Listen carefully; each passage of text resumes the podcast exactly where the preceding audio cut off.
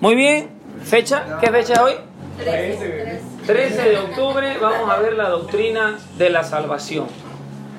Muy bien, en esta doctrina generalmente el reto es, o la pregunta es si la salvación se pierde o no se pierde.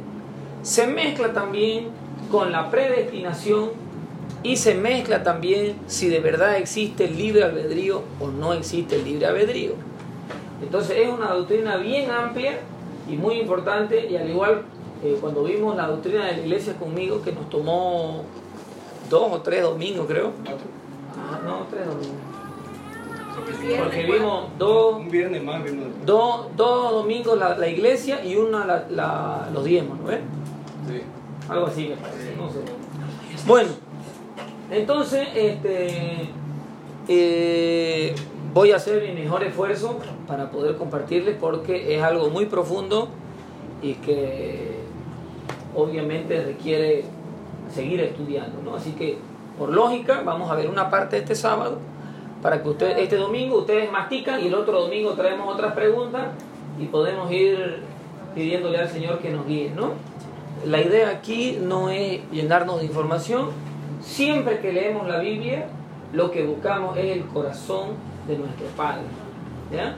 Porque los judíos conocían la, la Biblia y mataron al Mesías, ¿no? Entonces no tiene sentido conocer la montonera de versículos si no logramos entender el, el corazón de, de nuestro Padre. ¿Ok? Entonces, lo primero que vamos a ver es la naturaleza del hombre para poder entender por qué necesitamos salvación. ¿Bien? Como primer punto, tenemos que recordar que hubo un hombre original, un hombre y una mujer que se encuentran en Génesis 1 y Génesis 2, que eran llenos del Espíritu Santo, que eran perfectos, que tenían libre decisión, tenían libre elección, o sea, así se creó originalmente al hombre. Eh, un dominio especial sobre la creación, no tenía dominio sobre su mujer, ni la mujer sobre él, sino que el uno al otro se sujetaban, se amaban, tenían una relación plena con el Señor, podían vivir sin ropa, entonces eh, no se avergonzaban el uno al otro, había una gloria de Dios sobre ellos, que esa era su vestidura. Entonces eh, tenían una charla directa con Dios. ¿Qué más podemos decir de ese hombre y de esa mujer? De Génesis 1 y 2.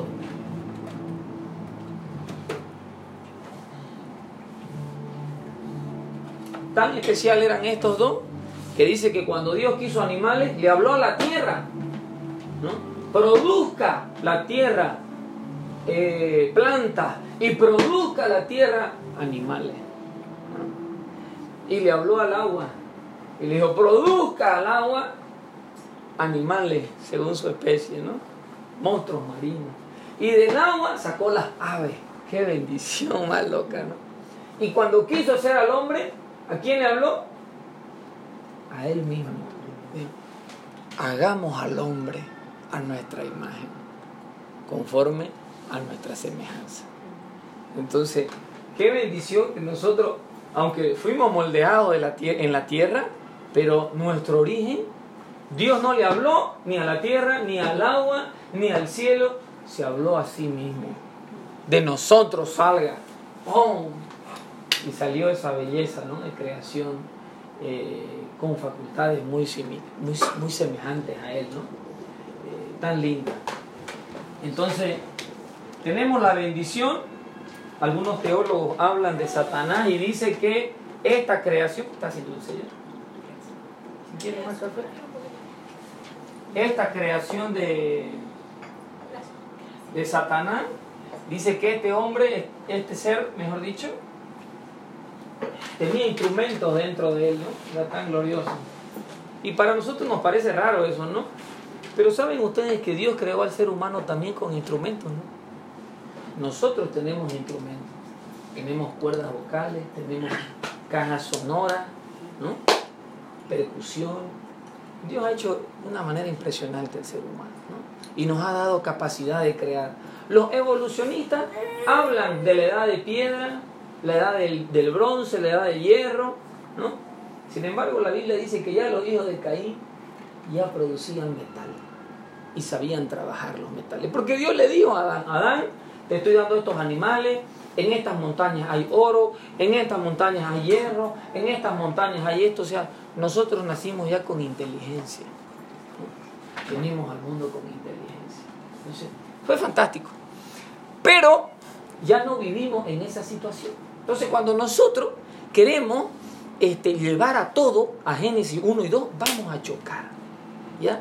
Porque nosotros ya no vivimos en Génesis 1 y 2, vivimos en la caída del hombre. Entonces, siempre que nos toque aconsejar, que nos toque predicar, ¿no? Este, sin santidad nadie verá a Dios. Pero si vos no explicás eso, nadie va a alcanzar eso. Nosotros tenemos santidad por Jesucristo, ¿no? Pero de ahí, aunque somos nueva criatura, hay un pecado restante en la carne.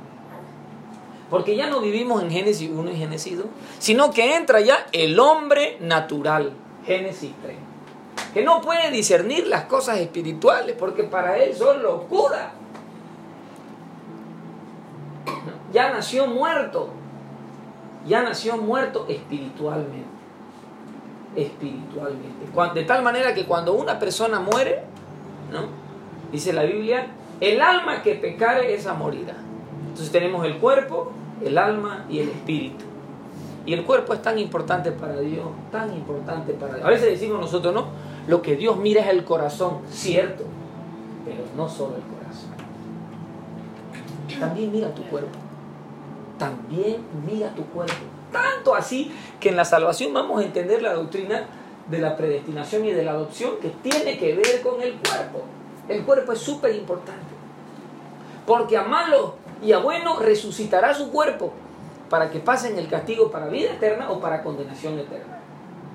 Entonces, el espíritu vuelve a Dios que lo dio, pero el alma y el cuerpo van a ser juzgados para condenación o para salvación. En el alma está toda la, la identidad del ser humano.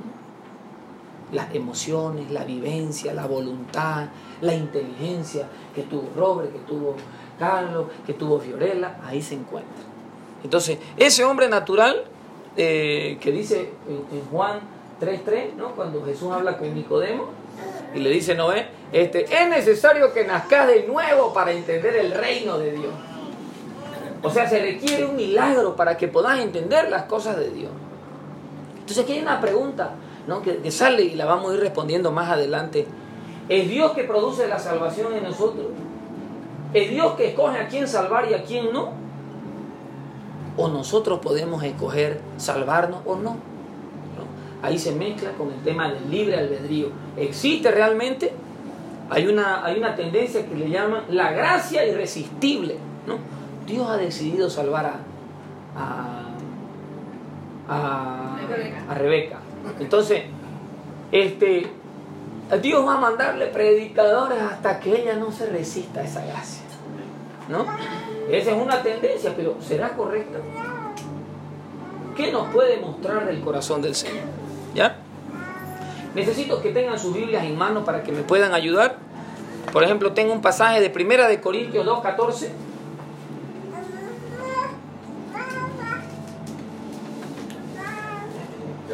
A ver.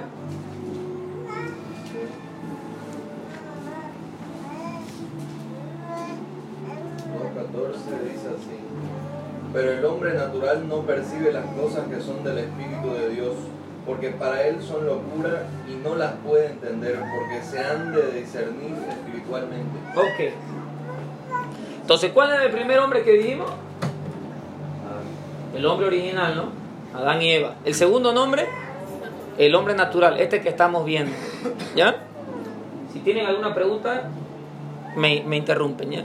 El tercer hombre es el hombre espiritual. Lee el verso 15 y 16 de segunda de, primera de Corintios 2, 15 y 16. En cambio, el espiritual juzga todas las cosas, pero él, él no es juzgado de nadie. Porque ¿quién conoció la mente del Señor? ¿Quién le, le instruirá? Mas nosotros tenemos la mente de Cristo. Ya, ahí entramos nosotros. Quiera Dios que estemos ahí. yo creo que sí. El hombre espiritual, dice, ¿no? El hombre espiritual. Este hombre es el que tiene comunión con el Espíritu Santo. Le ha entregado su cuerpo por morada. Esto es importante. Cuando usted ore, conciencia de que el Espíritu Santo vive dentro suyo. El hombre espiritual dice que tiene la mente de Cristo. ¿Ah? Y el hombre espiritual se desarrolla en la paciencia, en el gozo, en el amor. Por eso cuando yo veo que estoy impaciente, cuando yo veo, no es mi costumbre, ¿no? Pero alguna vez me sale la estupidez de decir una mentira. Si yo persisto en esto, paso al cuarto hombre. ¿Cuál es el cuarto hombre? ¿Quién sabe? El hombre carnal. Primera de Corintios 3 del 1 al 4. Es el que conoció las cosas de Dios, conociendo las cosas, ¿no? Le dio, ya teniendo un conocimiento, está jugando en la gracia. A ver, ¿qué dice del hombre carnal?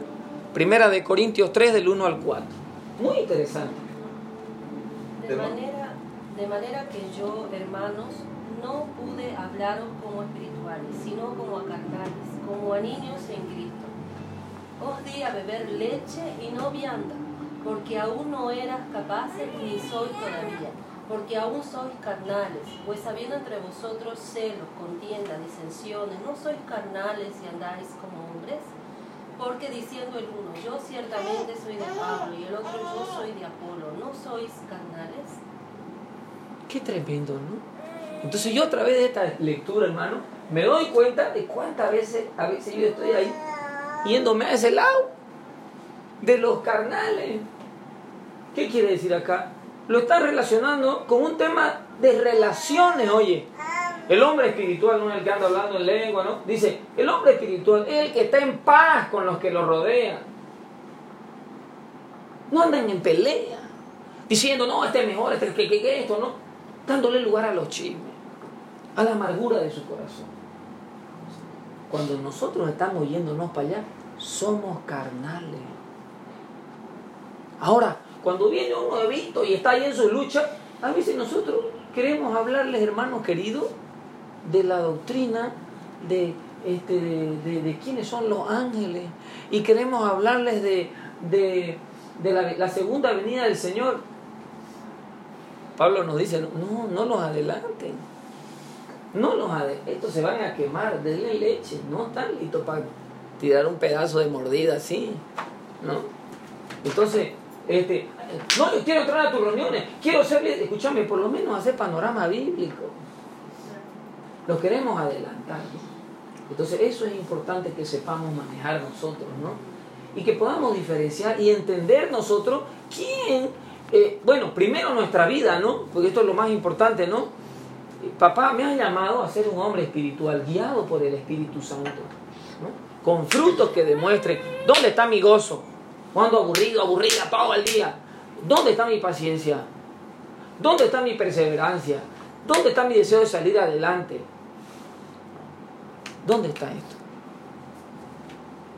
Entonces, este, vemos este gran reto, ¿no? Vemos este gran reto. Y aquí entra un, un paréntesis, una cápita ahí, en los cristianos que entran en depresión.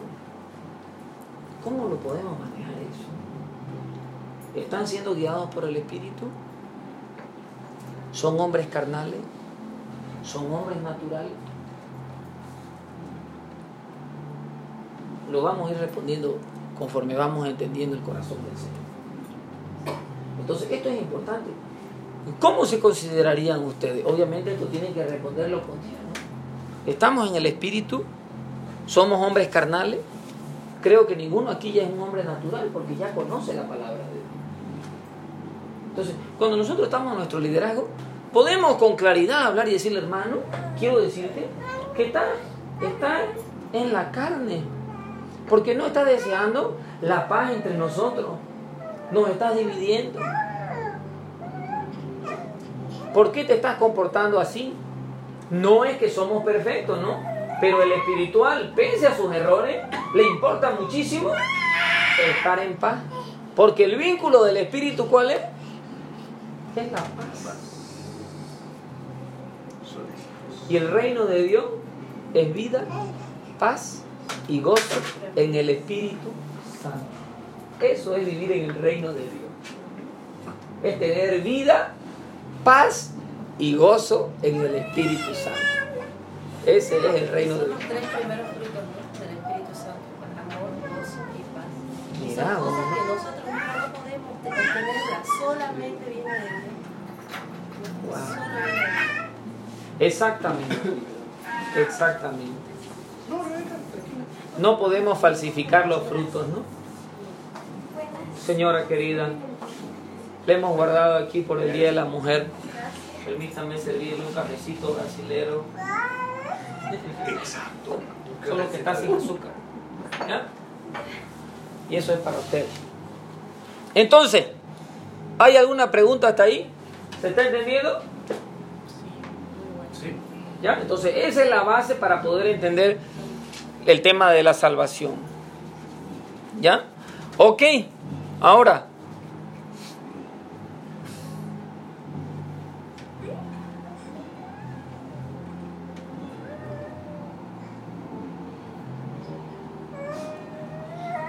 Ok, ¿por qué entonces viene la salvación? ¿Por qué viene la salvación para nosotros? Porque tanto los gentiles como los judíos y todo el mundo está bajo condenación. Los gentiles, los judíos y todo el mundo está bajo condenación. ¿Ya? Romanos 1.19, por favor. Romanos 1.19 y 20.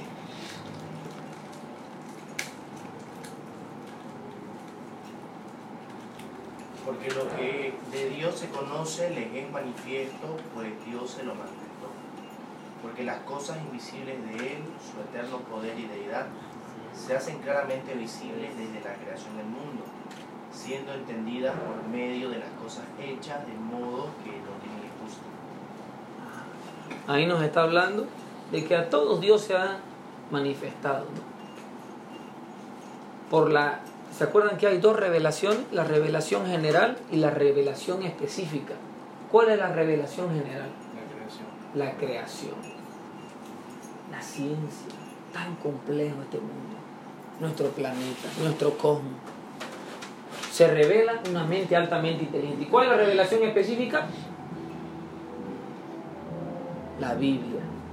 La Biblia es la revelación específica por la que Dios se muestra. Entonces, si alguien dice, no, no, no, es que Dios me ha mostrado a mí. ¿Y cómo te mostró? Yo me soñé. No. Siento que Dios existe. Sintamos esta aura, esta, esta mística tan linda. Vamos una madrugada ahí a la, a la, a la piedra de Samaipata a sentir. Están teniendo una revelación de un ser inteligente, pero es general todavía. Es general, ¿no? Panteísmo. ajá. No hay una revelación específica. Ahora Romanos 2 habla sobre los judíos, Romanos 2. También están condenados estos. Romanos 2, por favor. Dos, dos nomás, arranque. Dos en el uno. Ajá. Por lo cual eres inexcusable, hombre, quien quiera que seas tú que juzgas, pues en lo que juzgas a otro te condenas a ti mismo, porque tú que juzgas haces lo mismo. Mas sabemos que el juicio de Dios contra los que practican tales cosas es según verdad. Y piensa en esto, oh hombre, tú que juzgas a los que tal hacen y hacen lo mismo que tú, escaparán del juicio de Dios o menosprecias las riquezas de su benignidad, paciencia y longanimidad, ignorando que su benignidad te guían al arrepentimiento, pero por tu dureza y por tu corazón no arrepentido atesoras para ti mismo ira para el día de la ira y de la revelación del justo juicio de Dios. Hasta ahí está bien. Todo ese capítulo habla sobre eso. Y el capítulo 3 habla otra vez de que los gentiles y el mundo entero está bajo condenación. O sea, los que no conocían la, la, ay, la Torah y los que conociendo la Torah, igual todos están en condenación. ¿no? Uno por conocer la letra y no conocer el corazón de su creador. Y otro porque no les importa nada. ¿no? Han vivido sin Dios y sin ley. Entonces hay una condenación. Ahora, hay un pasaje eh, eh, hermoso eh, creo que está en, Juan 18, 17, donde dice que el Espíritu Santo, aquí está el consolador. Es Juan 14, Juan 14.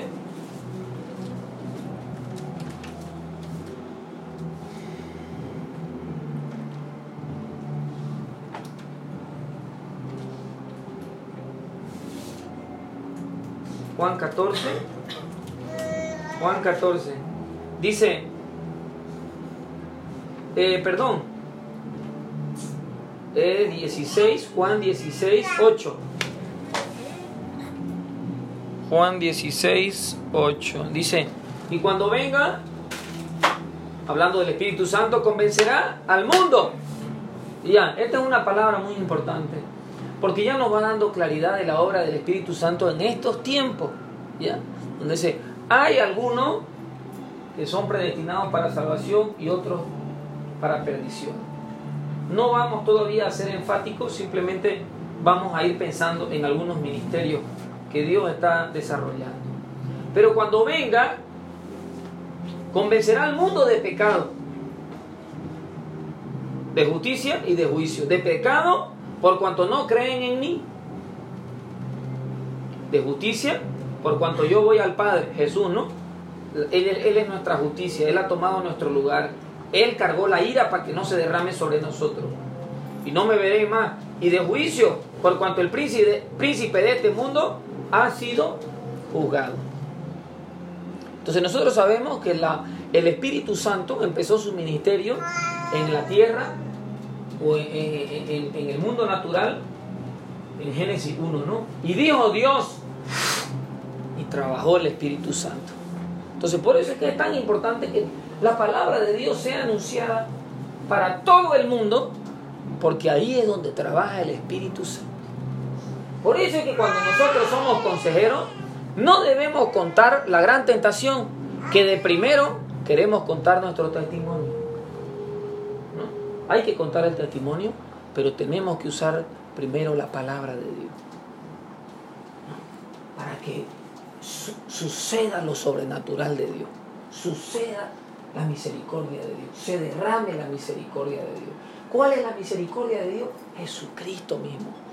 Cuando nosotros empezamos a hablar de Jesús, de nuestro Salvador, ¡ah! En el mundo espiritual hay un terremoto, hay una sacudida. Ahí los demonios empiezan a trabajar. El hombre, el hombre natural, igual que no puede discernir las cosas espirituales, en la materia oscura allá hay un movimiento en el mundo espiritual, en lo que no se puede percibir naturalmente. Entonces hay algo tremendo que sucede. ¿Y qué es lo primero que sucede cuando se empieza a predicar de Jesucristo? Habla que hay ahí un, un, un desafío ¿no? del arrepentimiento. Hay un llamado de Dios a ese hombre natural. Hay un llamado de Dios. Por eso es que es importante, hermano. Eh, hay algo especial cuando nosotros pronunciamos el nombre de Jesús con conciencia. Algo especial sucede. Y lo primero que sucede luego del, luego del arrepentimiento, cuando hay un arrepentimiento, dice, sí, yo quiero, quiero de Dios. A veces nos enseñaban que el que confiesa a Jesús será salvo, ¿no? Pero es una mistura. Porque si yo lo confieso, pero bueno, ya es porque Fiorella, digamos, ¿no? Ya mi compañera de trabajo, ella es simpática, ¿cómo le voy a decir que no, no? Ya, Fiorelita, quiero aceptar a Jesús. Ya, no, ¿Pasa eso? Pasa eso, ¿no? Hermano, ahorita hay fiesta en el cielo, ¿no? Entonces, Carelito es mi jefe. Robert, recibí a Cristo, ya voy a recibir, oramos. ¿Y hay fiesta en los cielos? Puede ser que no. Nosotros tenemos que aclararle, si vos estás realmente consciente de tu necesidad de Dios, si realmente estás arrepentido, quiero decirte que ahora algo espiritual está pasando dentro tuyo. ¿Qué es eso? Lo primero que es la justificación. El sacrificio de Jesús se hace. He recibido por mí.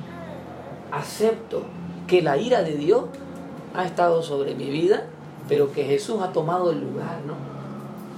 Su justicia quiso derramar la ira y para no destruirnos se la derramó sobre él mismo. Es decir, Dios nos salva de sí mismo, nos salva de sí mismo para sí mismo. Entonces, qué gran misericordia del Señor, ¿no? Cuando nosotros confesamos nuestra necesidad y que somos ni siquiera un grano de arena en este cosmos, tan soberbio. Y le decimos, Dios mío, reconozco que soy un pecador y necesito de tu gracia, necesito... Entonces, Dios nos justifica. Lo segundo que sucede, esto, esto de que Dios nos justifica, vamos a tener que tomarnos el tiempo. Romanos 1.17, por favor. La palabra justificación viene del griego aceptado. Romanos 1.17, también está en el 3, 21 y 22. Obviamente yo he resumido los textos bíblicos, ¿no? Pero Romanos 1.17, ¿quién lo tiene? Porque en el Evangelio la justicia de Dios se revela por fe y para fe, como está escrito, mas el justo por la fe vivirá. Ajá, pero es importante recordar que la fe no salva a nadie. ¿Ya? La salvación no es por fe. Ajá. La salvación es por fe en Jesucristo. Porque a veces se le hace mucho alarde a la fe. Hasta las abuelas dicen, tómese este, este tecito de matico, pero tómeselo con fe, mijita, para que le haga bien. ¿No? Esa fe es muerta. No es verdadera. Hay gente que dice, no es igual. Este, la palabra tiene poder. No todas las palabras tienen poder. No todas las palabras tienen poder. Entonces, es importante este tema. Eh, eh, entonces, fuimos aceptados por ese día. Entonces, si esa persona hizo su oración de verdad, en ese momento, hermano, ya no es como dice Efesios capítulo 2, dice por naturaleza, éramos hijos de ira. Eso éramos algunos de nosotros. Por naturaleza éramos hijos de ira. Entonces, aunque cuando Jesús murió, perdonó los pecados de la humanidad, pero hasta que no lo aceptemos, Satanás hace lo que le da la gana con nosotros. Y nosotros generamos ira. Una pregunta, también involucra la doctrina, ¿no? Porque por el tema de que yo tengo amigos que han aceptado supuestamente a Cristo, ¿no? Pero en la iglesia católica carismática, ¿no?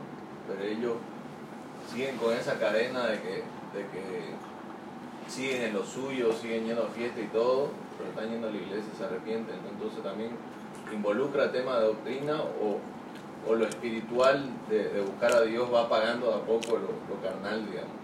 Ya, vamos a llegar ahí. Se me acuerdo. Entonces, cuando yo acepto a Jesús, suceden tres cosas. Justificación, Dios me acepta. Lo segundo que sucede es una regeneración. Viene del griego, quiere decir engendrar de nuevo o concebir. Regeneración. Mateo 19, 28. Solo para que quede registrado. Tito 3, 5. Juan 1, 13. Juan 3, del 3 al 8. Primera de Pedro 1, 23. Pero vamos a leer Mateo 19, 28.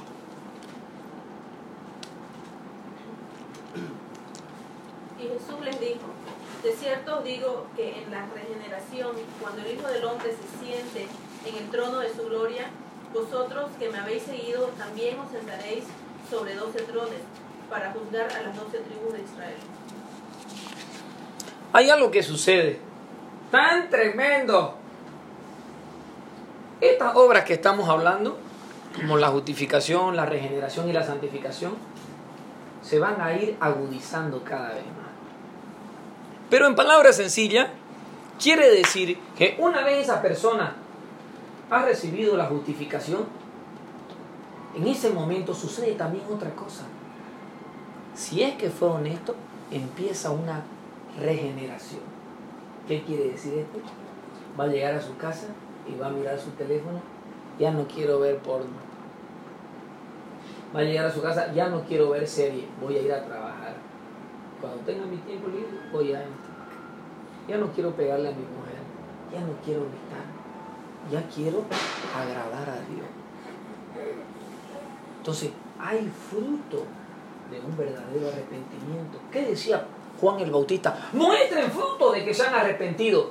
¿Qué dijo Pedro en capítulo 2? De hecho, dijo, Este, ¿Y ahora qué haremos? Muestren que han cambiado. El que robaba ya no robe. El que miente ya no mienta más.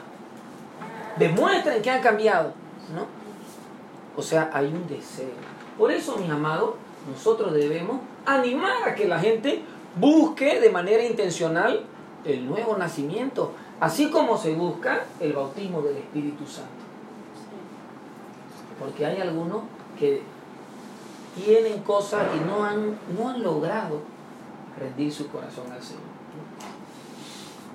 Entonces algunos pueden decir, bueno, es que ese no ha sido predestinado para salvarse.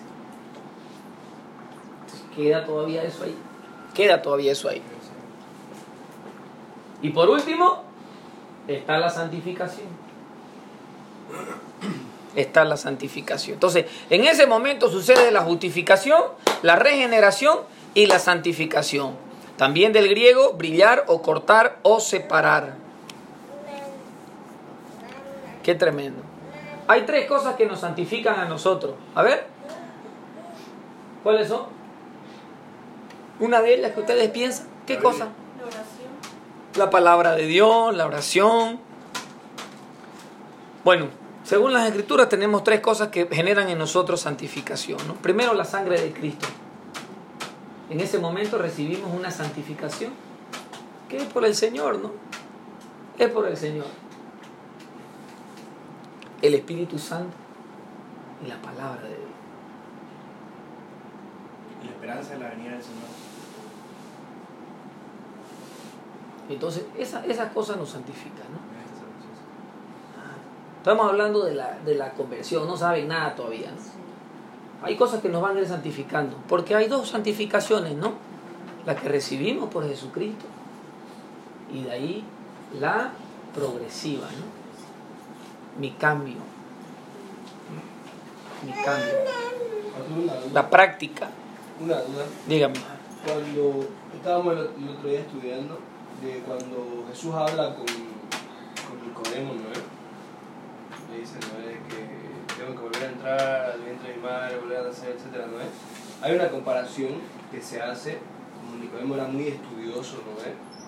Eh, de que supuestamente Jesús le insinuaba cuando el, el- cuando el pueblo de Israel estaba en el desierto, Dios le manda la, la serpiente y después pone la serpiente al Señor y le dice cuando sean picados, mírenla, ¿no? Y, y van a dice que es la, fue la primera vez que puso algo para restaurar, eh, eh, para restaurar las consecuencias del pecado, ¿no? Y que, y que con, con fe en lo que puso Dios, ellos iban a ser sa- salvados del juicio, digamos, ¿no? Algo así.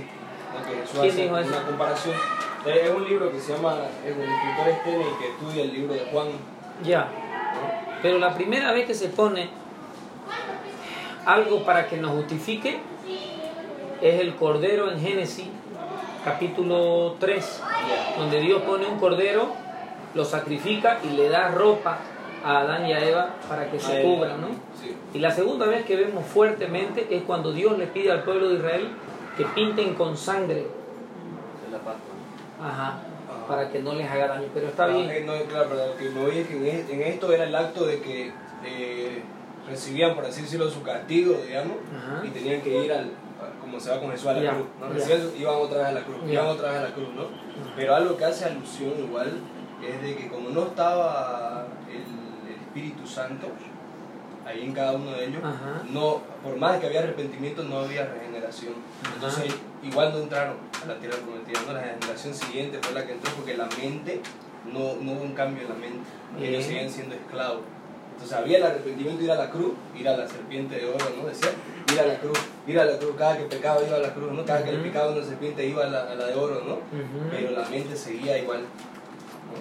Entonces ellos eran, por así decirlo, justificados, pero no había regeneración, de- no había otro, un cambio de mente. Tremendo, ¿no? Mm. Tremendo porque había el entendimiento, pero no había el Espíritu Santo. No había el Espíritu Santo. Y el nuevo pacto que nosotros creemos que es de los gentiles, el nuevo pacto es para los judíos, donde Dios va a derramar su Espíritu sobre todo Israel.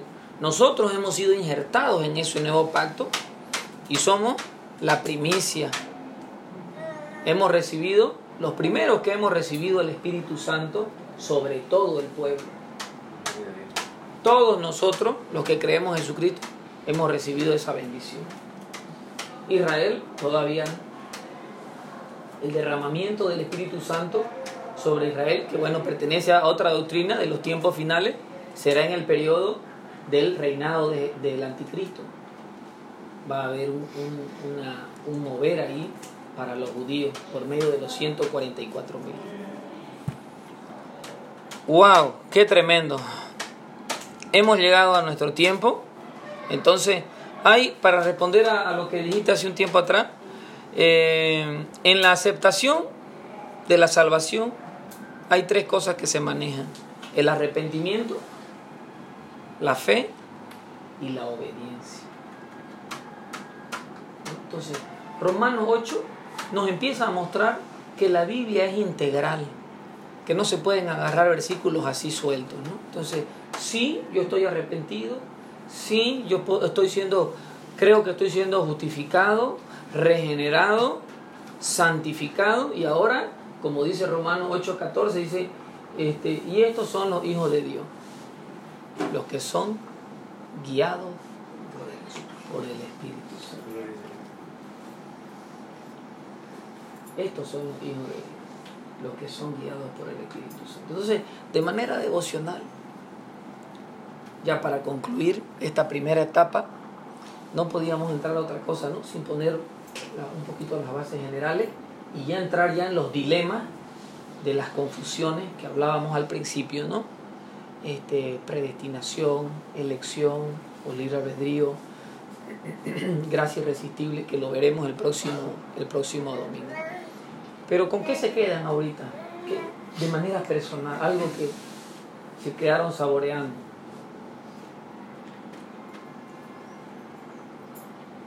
Que la salvación es por gracia. es real, un favor. Amén. que la salvación es eh, eh, el regalo, como dice Sergio, pero de Dios de querer reconciliarse con nosotros. Como que vuelva a mi vida, para que yo mismo no lo cumpla. Ya. Amén. ¿Cómo lo harían aplicable esto, no? Que se vuelva, se vuelva sabroso, sazonado para sus chicos, para su frater o para ustedes. Que la clave es que si ustedes están saboreando algo van a poder. Yo quería decir que a mí me gustó mucho lo de la regeneración. Que es importante que seamos conscientes, ¿no? De que es importante el nuevo nacimiento, que sean engendrados, ¿no? Por Dios, como dice la palabra. Por. Dios, ¿no? No por adoctrinamiento. Por eso somos sus hijos, qué hermoso, ¿no? Porque Él, no por voluntad de carne ni de sangre, ni de varón, sino por Él. Y eso me parece muy importante. Y entender que no lo hacemos nosotros, ¿no? Sino que lo hace el Espíritu Santo. O sea, ayudarnos a que ellos busquen, ¿no? que tengan un encuentro genuino con el Señor, porque es el Espíritu Santo el que hace no nosotros. Y apuntar a eso, eso me parece muy importante. Porque a veces, a veces es como que, no, este, a veces entran y empezamos a decirles que tienen que cambiar, que mejorar esto, ¿no? Y algo que Dios me estuvo hablando a mí Que, de- personal, que hagan obras, ¿no? que hagan obra, o sea, entran por la gracia y ya pedimos obras, ¿no? Y es importante, eh, algo que Dios me estuvo enseñando a mí en este tiempo este, fuerte, es que yo no me puedo mejorar a mí o sea, no puedo cambiarme. Entender que solo Dios, solo la presencia de Dios, el Espíritu Santo me transforma, no yo. Y a veces, este, como venimos quizás mal enseñados, ¿no? O queremos agradar también, ay, no, que ya estoy haciendo esto, y empezamos a tapar nuestra falta. O a nosotros enseñar sin mostrar nuestra falta, que, que- somos personas que estamos siendo transformadas por Dios, renovadas, que necesitamos esa búsqueda continua de Dios. Es como que Porque el arrepentimiento para mí, perdón, no es, no es solamente en el momento de conversión, también es un proceso de El cambio. arrepentimiento nos acompaña toda la vida. ¿no? Exactamente, como que, y es importante enseñarles eso. Si somos regenerados una sola vez, pero tenemos que arrepentirnos constantemente y mostrarnos a Dios para que nos vaya cambiando, constantemente. Pero- porque la mente está Lo, caída. Sí. lo que dice la pastora, perdón, Sí. pastor, lo que creo que se refiere a la pastora es Van a ser el arrepentimiento ocurre una vez, pero la renovación de la mente, dice Romanos 12, que es. Diaria, ¿cierto? Porque la mente aún sigue la tendencia de la naturaleza mala, caída. Por lo tanto, hay que renovarla todo el tiempo, todo el tiempo, todo el tiempo, para que piense en las cosas de Dios, para que imagine las cosas de Dios, para que se conecte a Dios. ¿Qué iba a decir? Gracias. Perdón. que, lo dije. Al Espíritu Santo. que lo que, que, o sea, generalmente buscamos ver en las personas un cambio de hábito, en vez de escudriñar el corazón y ver si realmente está, habiendo un cambio ahí adentro, ¿no? Porque más que eh, que ya voy todos los días a la iglesia, ya no voy a boliche, ya no hago esto, ya no hago lo otro, pero ¿será que mi corazón de verdad está siendo transformado o no? ¿no? Porque lo que, lo que me muestra que realmente estoy siendo una persona, o sea, que yo realmente he aceptado al Señor y he sido regenerada, no es solamente lo que yo muestro ex- externamente, no, Claro. sino lo que está dentro de- del corazón. Pero vamos a ir aprendiendo a hilvanar ya, a hilvanar, no versículos sueltos, porque vamos a ir descubriendo que el hombre que ha nacido de nuevo quiere amar a Dios y a su prójimo. Pastor, una duda. Por ejemplo, en, en este proceso de nosotros, digamos, ¿cuál, ¿cuál sería la tarea? Porque nosotros, por ejemplo, hemos vivido N veces, ¿no? Que viene gente, llora, se derrama en la presencia del Señor, siente bonito, siente hermoso, no se arrepiente de sus pecados, deja muchas cosas, lo confiesa sus pecados, ¿no? Y lucha un mes, ¿no? Dos meses y se vuelve al mundo, ¿no? Obviamente nosotros no podemos forzarlos ni estar diciendo te vas al infierno, te vas al infierno para que les dé miedo, porque uno no, no ama a Dios por miedo a irse al infierno, ¿no? Ni tampoco podemos estar forzándolos, porque la regeneración es algo que lo decide, ¿no? El, el- el Espíritu Santo es- trabaja en él, ¿no? Lo convence. Pero alguien que el Espíritu Santo, por así decirlo, no le ha provocado la generación todavía en, ese- en esa etapa, ¿no? Entre el que él decida arrepentirse, ¿no? Y está emocionado, pero después se aleja. Obviamente no ha habido un cambio de mente, digamos, ¿no? Porque está emocionado. Entonces, nuestra tarea, digamos, ¿cuál es? Hasta que, hasta que tenga él, ¿no? Por así decirlo, la regeneración. Ahí vamos a encontrar otro aspecto de la palabra grande, grande acerca de cuidar nuestra salvación. Que cuando nosotros nos vamos al extremo y decimos, no, ¿para qué vas a este fortecito? No, no ha sido elegido por Dios, no ha sido predestinado. Entonces, pero tiene, tiene sus cosas. Entonces, pero la Biblia también nos habla de que debemos cuidar la salvación. Y para cuidar la salvación, nosotros tenemos tres cosas básicas, ¿no?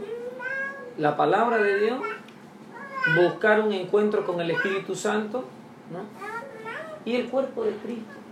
Dice que el que profetiza es para edificación, consolación y exhortación, ¿no? Algo así. Sí, sí, sí. Edificación, exhortación. Ajá. Entonces, este, dice, y anímense unos a otros, viendo que el día del Señor se acerca, anímense, amonéstense unos a otros, ¿no? Entonces, por otro lado está ese tema, ¿no? De ir, eh, eso que ya el Señor nos diseñó, ¿no? Hemos sido diseñados, eh, no somos seres diseñados para ser independientes, hemos sido diseñados para ser codependientes, en el buen sentido, ¿no? Es decir, necesitamos estar rindiendo cuentas, necesitamos estar este, eh, bajo autoridad, necesitamos al cuerpo de Cristo. Por eso que nosotros como pastores, como líderes, tenemos que confesar nuestras luchas y enseñarle a nuestra gente igual para que también abra su corazón, ¿no? Abra su corazón, para que no haya, dice, brotando alguna raíz de amargura, algunos dejen de, de- permanecer en la gracia del Señor. Entonces, son esas cosas, ¿no? Que están guardadas. Y Jesús las enseñó y dice, ¿no? Él dice, ¿no? Que es relacional. La pérdida, ¿no? O, o- o la decaída es relacional. ¿Cuál es? Dice, el problema en el Padre nuestro, dice, que no estamos perdonando. No estamos perdonando a la gente que nos ofende. Y ahí es donde se empieza a derrumbar todinga nuestra fe. Y puede ser que también no se está alimentando uno se convierte, empieza esa lucha ¿no? con el hombre carnal, eh, con nuestra naturaleza. digamos. Entonces creo que también puede ser por eso que se alejan, porque dejan de alimentar el, el espíritu, dejan de orar, dejan de leer Sí, la sí. palabra.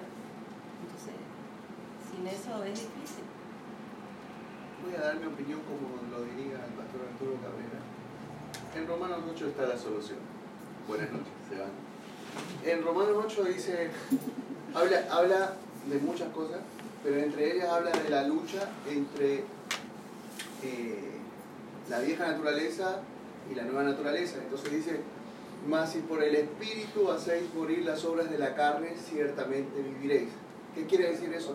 Es nuestra responsabilidad, después de haber aceptado a Cristo, después de un nuevo nacimiento, es nuestra responsabilidad pedir, como decía el pastor Robert hace rato, consejería, ayuda, hermano, estoy luchando con la pornografía, por favor, orá por mí, eh, no me dejes solo, permitime ir a tu casa.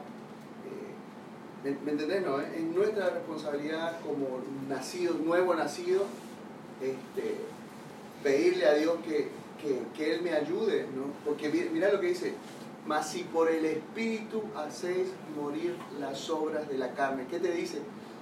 O sea, Pablo está hablando a la persona, ciertamente viviréis. Sea, es la persona luchando, pero pidiéndole ayuda al Espíritu Santo y pidiéndole ayuda a los líderes, ¿no? Entonces, creo que ahí está la respuesta a lo que decía Calere. Toda obra, toda obra, quiero decirle, que cuando una persona acepta al Señor, lo que más tiene es, es una mezcla de fe, si es que lo hizo honestamente, pero también tiene incredulidad. ¿Será que Dios estará conmigo? ¿Será que voy a poder dejar de fumar? ¿Será que. En realidad, la mayor obra, la mayor obra que el nuevo y nosotros los viejos en el Señor podemos hacer es creer más en Jesús. Esa es la mayor obra, creer más en Jesús. O sea, mi pregunta, ¿sabes cuál era lo que.? Mi pregunta en sí es: ¿involucra la buena doctrinación nuestra, digamos? O sea, ¿involucra el pastor la salvación de la persona? No estoy entendiendo tu pregunta. O sea, si yo, digamos, yo, yo estoy yendo a la iglesia y usted me pastorea, involucra lo bueno que me dice usted, porque si me está dando una mala doctrina y yo me frustro y me voy, involucra eso. O sea, es un ejemplo, ¿no? Un ejemplo, es bien amplio, digamos, lo que puede pasar. Claro que sí. involucra la buena doctrina. Claro que sí, claro que sí. Eh, primer- segunda de Pedro habla de eso, ¿no? de los falsos profetas, que dice que harán de ustedes mercadería, ¿no? Ah, lo, van, a pelear. Hay algunos, pues, igual que, que, que leen a media, intentan enseñar y lo enseñan mal también, ¿no? Que no, es- no, no en sí son falsos profetas, ¿no? Sino que está mal estudiado, o sea, Pero ta- también involucra eso, ¿no? En su salvación de la persona. Que desde que nacen se les Ah, o sea, por ejemplo, yo voy a para de sufrir, digamos, ¿no? y yo sí Ajá. creo en el Señor, yo estoy buscando de Él y pongo lo que No, Él me dice sí son pongo. Ya, pero no se olviden, lo que necesita No. Dios es mi fe en Jesucristo. Si yo tengo fe en Jesucristo, el Espíritu Santo me va a sacar de ahí. Ah, a eso me Me va a guiar Él. ¿A qué es solo, solo convencimiento de pecado del Espíritu Santo o involucra la buena doctrina también del pastor? Involucra la buena Sí. doctrina, pero si yo le estoy pelando, A, tener una conexión con el Espíritu Santo. pero si yo estoy errado, como la mayoría de nosotros en algún momento Ah. hemos sido católicos, tampoco quiero decir que los evangélicos somos la salvación del mundo, pero conocemos un poco más la palabra de Dios. También Dios nos ha guiado acá. ¿no? Y si aquí como evangélicos empezamos a desviarnos, también el Señor nos va a dar discernimiento. Oye, esto está medio raro que está enseñando usted, Robert. ¿No? Estos pastores están enseñando algo extraño aquí. Ah, sos un hijo de Dios. Pero, pero yo creo que es cuestión de tiempo para tomar esa actitud. Porque los nuevos te creen todo. ¿verdad? Sí, por eso es que somos bebés, ¿me entendés? Esa bebé cree todo, pero depende de la bondad de su padre. Entonces, Dios sabe que soy un recién nacido. La bondad de Dios. ¿verdad? Ah, entonces tiene que, tiene, tiene que jugar la bondad de Dios. ¿Sabe cuándo va a ser autónoma esa niña? Por lo menos cuando tenga tal vez unos 10 años ya va a poder saber ir a vender unos limones tal vez. ¿No? O capaz a los 7 ya puede sobrevivir. Pero mientras tanto no puede, es una bebé. Así somos de dependientes y de frágiles los seres humanos.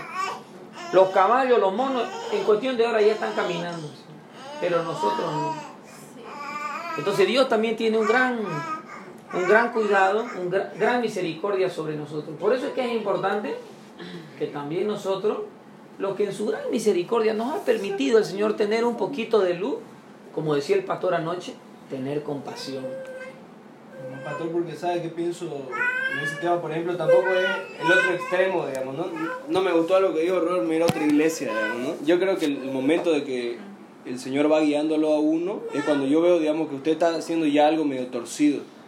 Y yo me acerco y le digo, pastor, mire, yo creo que esto es lo que usted... está-". No.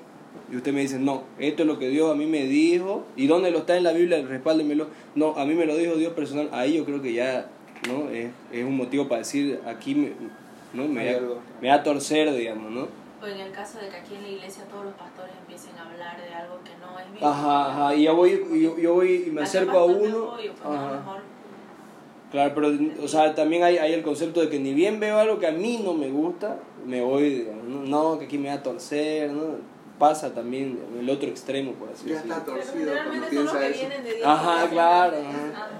Que nunca encuentran nada, Ajá. están buscando algo que no Creo que el existe y está nunca encuentran. Claro, ajá. no, pero mira, imagínate que nosotros estemos enseñando eso en nuestra frater y alguien lo tome como que, ah, o sea, que ni Amar. bien veo algo Pero que no ¿sabes qué? Puede ser que tengamos harto conocimiento.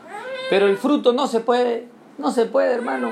Yo los veo, mis frutos a veces son de plástico. Así unas manzanangas de hermoso, unos guineangos. Es plástico nomás. Tac, tac, tac, tac. Son falsos. Pero el fruto del Espíritu, que es amor, y se manifiesta por el gozo, la paciencia, benigno, ¿ah? dominio propio. ah, Eso, eh, no es tan difícil detectar a un nuevo creyente. como Hugo hablamos el otro día, lo quiero honrar y bueno, de que su, su buenos frutos, su buenos frutos del Espíritu Santo que tiene ha causado de que sus hermanas tengan, hayan crecido sanas espiritualmente, ¿no? Y lo, lo podemos ver en su familia, ¿no? Entonces, es eso, ¿no? De que yo creo que nuestro papel, nuestro rol es poder llegar a conectarnos con el Espíritu Santo, ¿no? Así es. Vamos a parar la clase aquí. Está